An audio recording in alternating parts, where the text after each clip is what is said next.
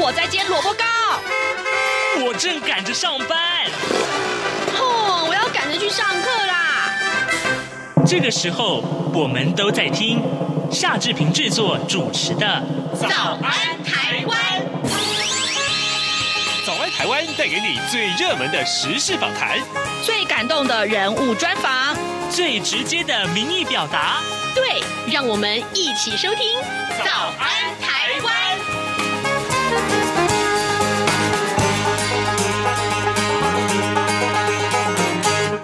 早安，台湾！我是夏志平。今天是二零二一年的五月十号，星期一。今天志平在德先生这么说这个单元里面要跟您探讨这个话题。上个礼拜五啊，呃，大法官对于呃这个原住民是不是有狩猎权这件事情做出了解释啊、今天呢，志平呃再次在节目中为您探讨这个话题，到底这个争议在哪里？还有呢，呃，大法官的视线之后呢，呃，为什么环保团体会呃说，哎，这是对的啊啊，那么原住民会觉得他们的权益受损，这到底是怎么回事呢？待会儿我们会邀请法律扶助基金会的原住民族的法律服务中心林维汉律师跟大家连线，呃，邀请林律师为大家解说这个话题。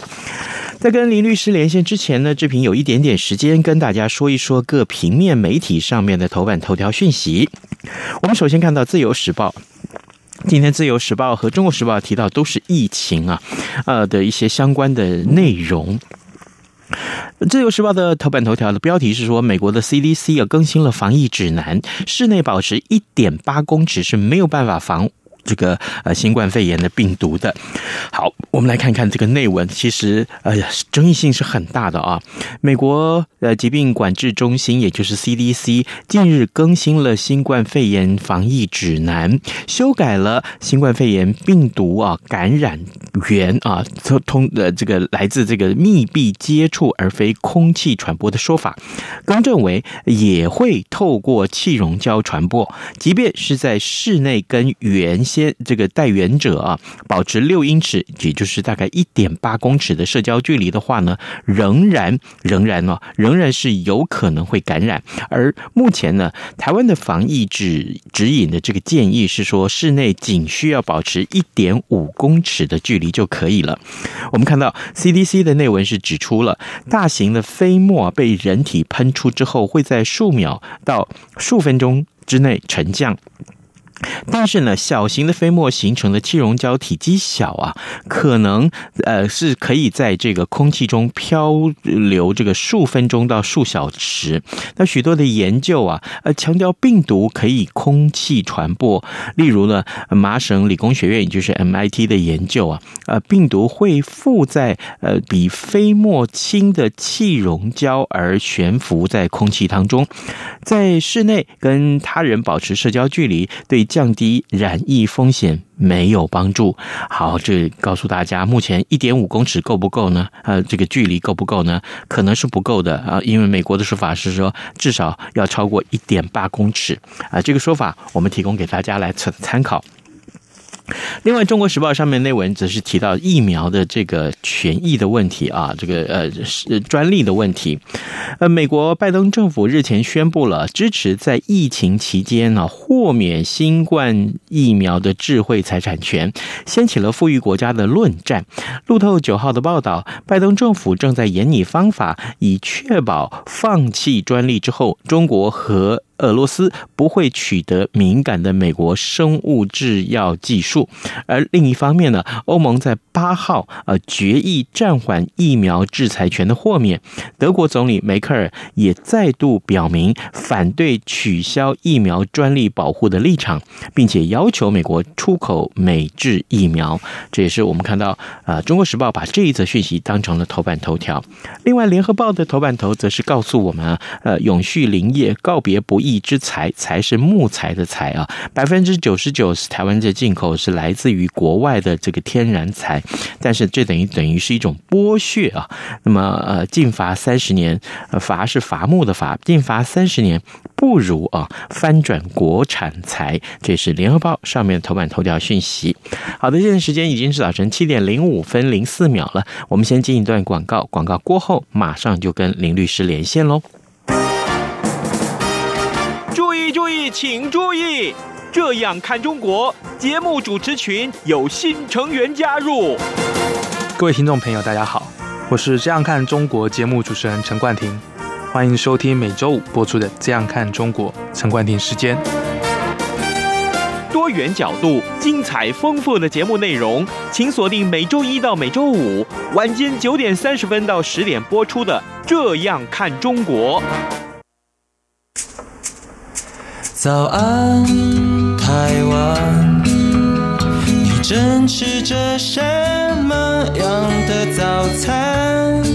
吐司加火腿蛋，咬一口，然后收听中央广播电台。德先生这么说。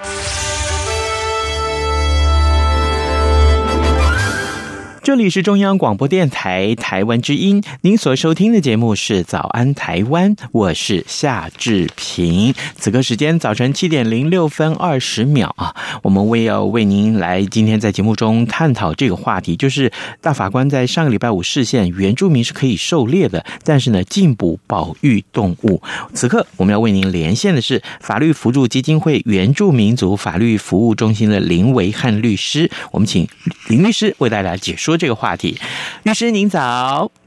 早安，嗯，是谢谢律师。好。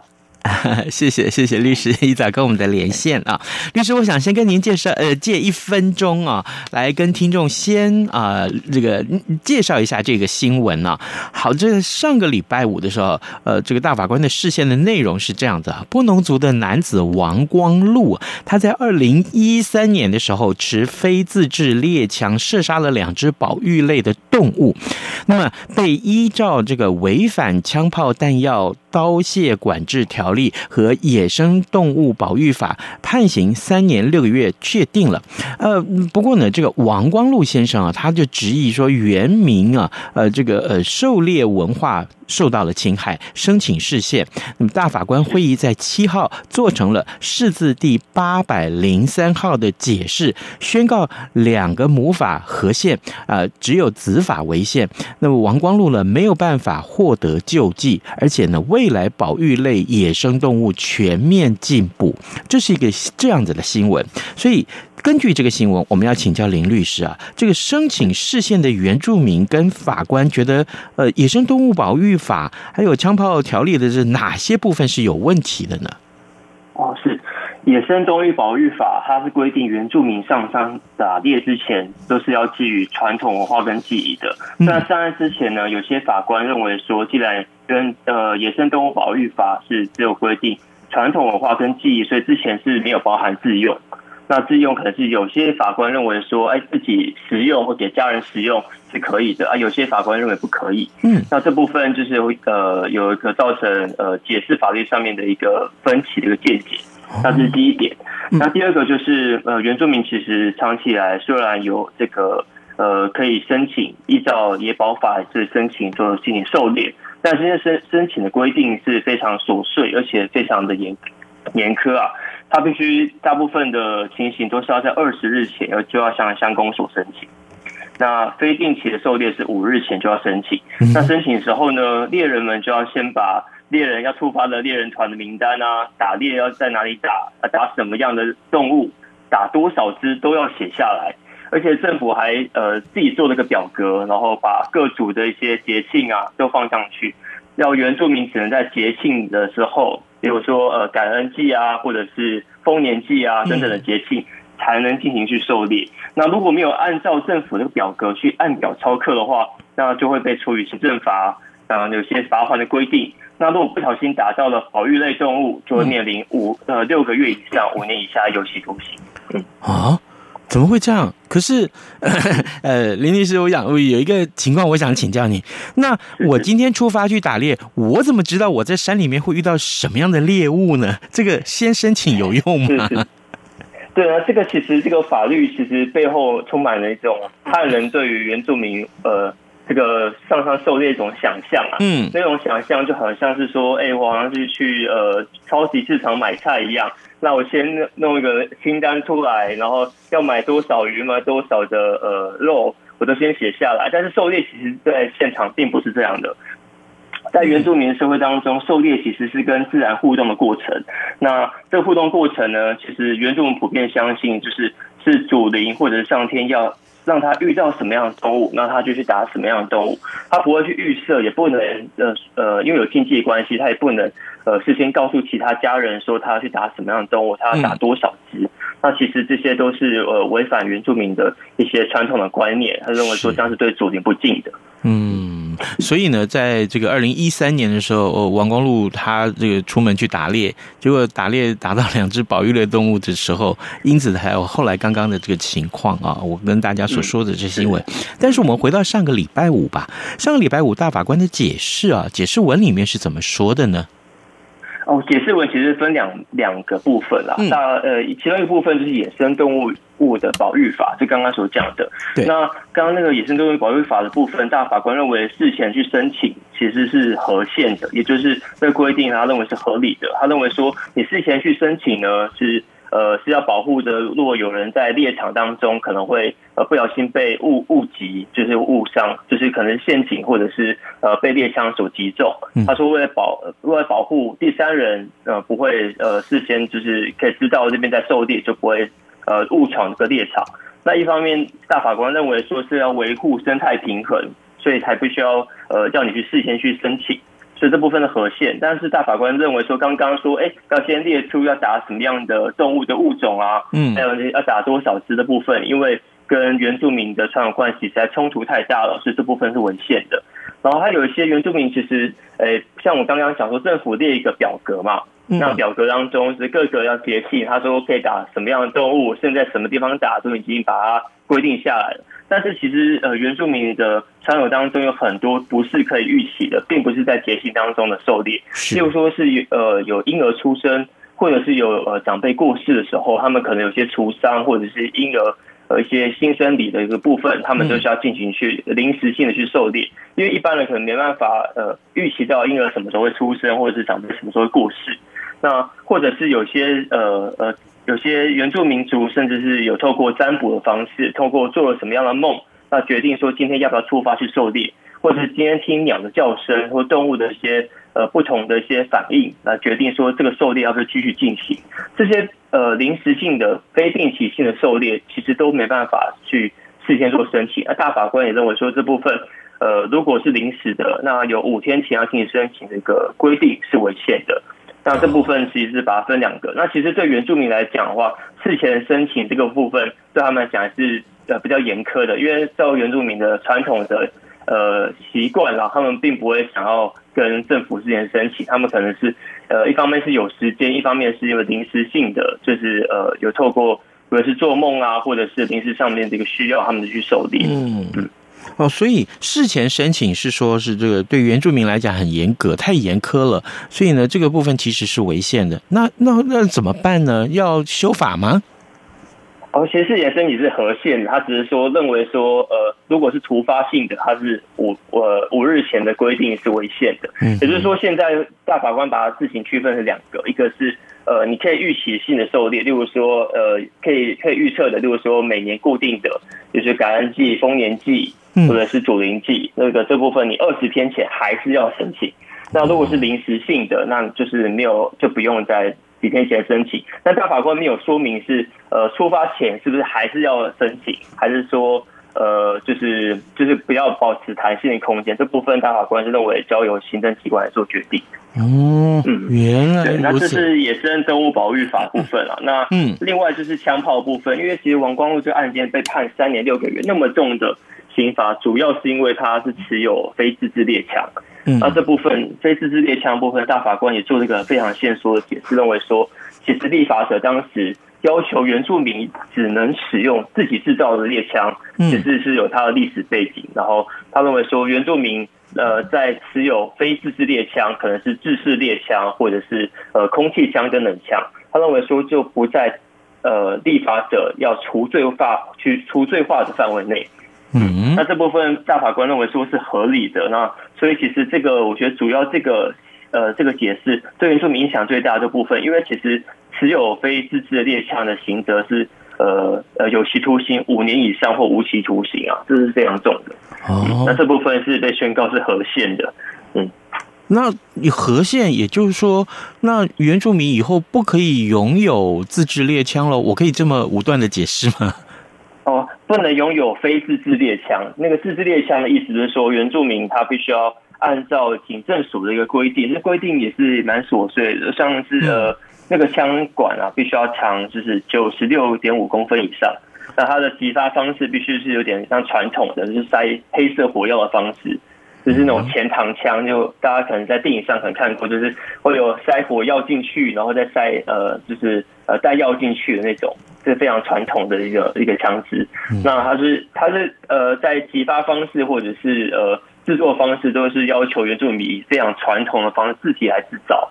这部分才才能除罪化。那如果你不是自己制造，甚至不是原住民制造的，那他就呃不认可它是自制猎枪，他就会回到五年以上的这个刑度。哇哦！所以它是一一线之隔呢，就会差很多。一个是对话。一个是判你五年以上有期徒刑。哇哇哇！那这个原住民，可想而知，原住民听到这个解释之后哦，可能他们反弹会很大吧？对，尤其是这个个案来讲的话，嗯、那就是王光禄先生，他是因为呃为了妈妈而去山上去狩猎的，因为他妈妈其实年纪很大，大概是九十几岁，他今年要一百岁了。嗯、那其实，呃，以原住民的传统来讲，长辈要求，呃，他说，当他说想要吃肉的时候，那一个，呃，身为有能力去获捕猎物的一个猎人，他其实他就有一个义务，就是要为长辈去拿到这个肉。这个就像是我们，呃，哎，算是，呃，我们的中华文化可能算是一种孝心，或者是一种，呃。就是像是二十四孝的那种表现，就是当母父母有要求的时候，而且是文化所允允许的行为的时候，那其实猎人是有义务要上山的，所以猎人就被迫呃在。呃，妈妈想吃肉，跟就是违反中华民国法律之间做一个取舍，那其实我觉得是对原住民相当不公平的。对，嗯，我也这么认为啊。好，各位听众，今天早上志平呢，为您连线访问的是法律扶助基金会原住民族法律服务中心的林维汉律师啊。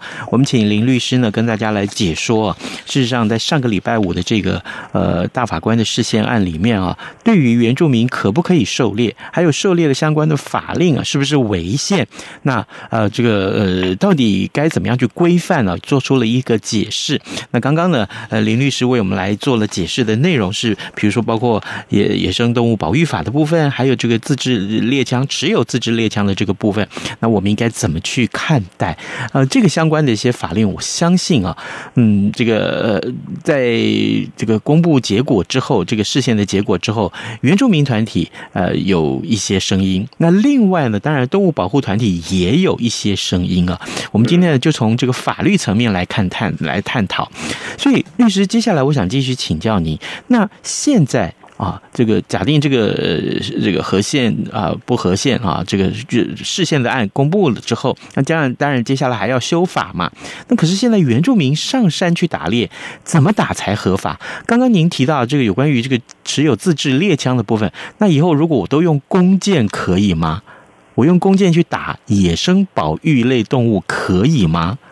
这个问题我想请教你。嗯，因为弓箭是可以的啦，因为其实弓箭它就呃一呃我们在那个枪炮那个相关的法规当中有规定是呃。比较放进，比较特别是十字弓了，十字弓会放进刀械里面这样。嗯、那至于至于其余的弓类呢，它并没有在枪炮那个条例当中去规范，所以其实以弓箭来讲是可以的。嗯、但是并不是每一个原住民族都有用弓箭狩猎的习惯。对啊，有些其实是海洋民族，也许它是用鱼枪来捕鱼，那有些是用其他方式来做做进行，因为设例如说设陷阱。设各种不同类型设的陷阱来去做呃捕捉不同的猎物，嗯，像这样的。但是呃，事实上我们原住民团体都认为说，其实应该要与时俱进啊。就是说，以前汉人可能我们汉人啊，在耕种的时候是也许用一些农耕的器具。那现在就已经很有有现代化的一些农农农业的机具可以去进行呃务农，就是说采采收啊，或者是耕耘啊，或播种啊，都已经有现代化的机器。嗯，那原住民团体不能理解的是，那为什么他还是要用比较传统，甚至是比较危险的方式进行狩猎？那同样这是进行传统文化的生活，却有不同的差别对待待遇。那这部分其实是呃。呃，原住民团体无法去理解，而且是呃觉得非常不公平的。嗯，嗯，那不公平怎么办？所以，但是因为其实原本呃。像是这次的事件当中，也有最高法院的法官或者是呃地方法院的法官进行申请，是代表说，其实有些法官是判不下去的。有些法官认为说，其实他只是拿不同的枪去狩猎，然后竟然就差刑度差那么多，对啊，就被判有罪。那所以呢，其实以前的呃法官有些是。用一些法律解释的方式给原住民相当比较宽松的空间，但是因为很遗憾是上周五的大法官解释，因为我们相信有些听众朋友可能知道，大法官解释在我们国家当中是呃解释文本身是有法规范的效力，对，也就是说呃如果违反大法官解释来进行判决，可以是以呃违违背判决来进行上诉的，那所以其实变成法官们都会。几乎都只能照着大法官的解释来进行判决。那所以现在目前呢，原住民要进行狩猎呢，只能持有制造合法的自制猎枪，就是已经认出规定的这个版本的自制猎枪，那是来由原住民自己来制造，不然呢，持有或制造都会被处以五年以上有期徒刑。嗯，那这个制造呢，之前呃，就是你要你要开始制造之前，也要向警察局当地的警局申请这个枪证许可。那这也是现在的规定，嗯，是，当然这个呃枪支的一些呃尺寸啊啊相关的一些呃 size 啊什么的，就就告照刚刚呃林律师林律师您告诉我们的这个相关的规定啊，这样来做。不过真的呃对于这个文化上面的这些跟法令上面的这些汉格啊，我我想这个会是真的是新闻很重要的一个题材。那所以呢，在上个礼拜五我们看到发生这样的事情之后，就是这个大法官。事件之后，其实原住民是表示失望。他说：“大法官不了解部落的生活啊，啊，这个甚至于他还说了重话，说除非判死刑，我才会无法狩猎啊。那么，但是动物保护团体却感谢大法官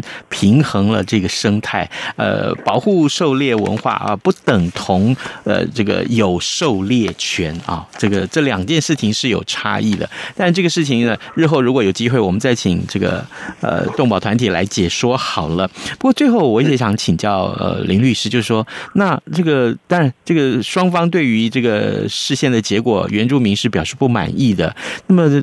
接下来在修法上面，或者说呃整个这个后续，呃林律师你有什么样的看法？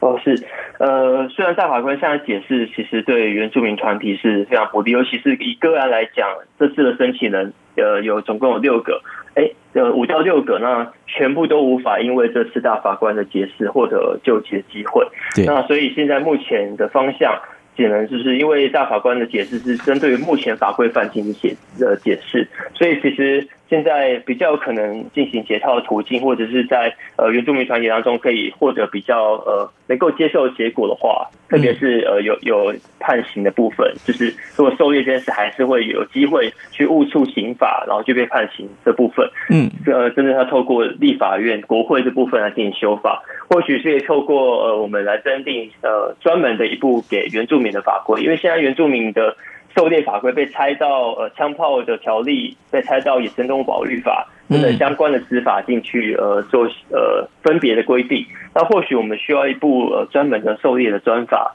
来完整的去包含到呃原住民的传统惯习，甚至是有开放原住民自己来管理自己的呃一个自主管理的一个机制。嗯，那我觉得这部分是不要把它拆成就是呃。狩猎还把它拆成要先申请啊，然后枪支的规定是什么啊？就把人跟枪啊的什么狩猎动物全部都把它拆到各个的法规当中。那其实这样也不容易让原住民去理解整个法规范应该要原住民怎么做。那其实以长期来讲的话，原民团体或者是呃，作为呃呃王光律律师团一份子，其实我们都希望是由立法院来进行呃。呃早日去进行这样枪支跟狩猎的一个一次性的一个修法。嗯哼，进行一次性的修法。那未来这个呃，比如说要立一个原住民狩猎专法的话，它的主管机关应该是谁比较恰当？法务部吗？也不会吧。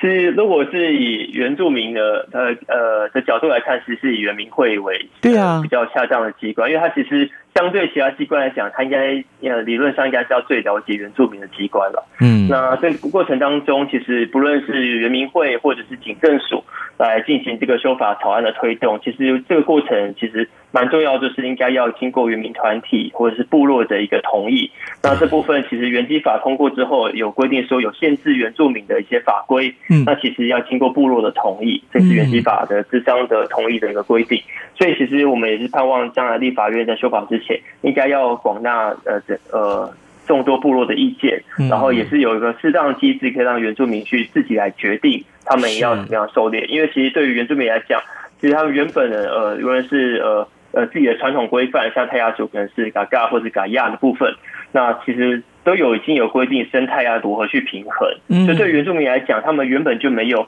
呃没有要跟自然环境做冲突，或者是他们不认为说这样的狩猎方式会呃就是会造成生态的破坏。嗯，那其实呃以那个林务局他们最近做的那个那个什么狩猎自主管理的一个研究计划，这几年的研究结果也得出，其实在原住民自己管理自己的狩猎的方式，也不会造成那个族群数量的减少。那其实这个部分是希望立法者或者是将来呃，就是呃订立草案的行政机关可以把它纳呃容纳进去这些意见。是，好，这个真的呃，多跟部落沟通啊，才是立专法之前很重要的一个步骤。呃，之前啊，我们也曾经在节目中为大家来探讨，就是原住民的自治的问题啊，这个话题。呃，跟今今天我们所讨论的这个狩猎权的问题，其实今天这个是文化跟法律的冲突。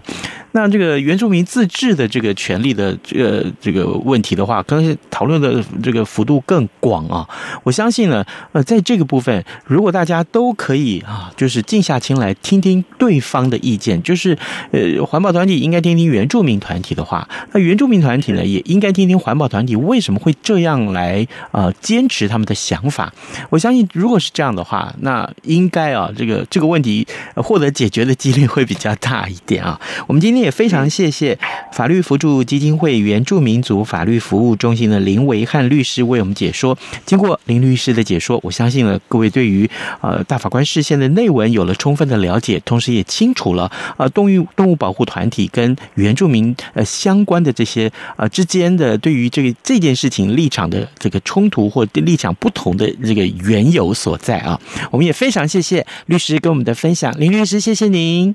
好，谢谢主持人，谢谢。COVID-19 武汉肺炎疫情趋于平稳，但我们还是不能松懈。除了落实社交距离及做好个人卫生防护，还要勤洗手，并且在无法保持社交距离及搭乘大众运输时佩戴口罩。防疫新生活，对抗病毒，我们一起加油。早安，台湾，你正吃着什么样的早餐？吐司加火腿蛋，咬一口，然后收听中央广播电台。早安，报马仔。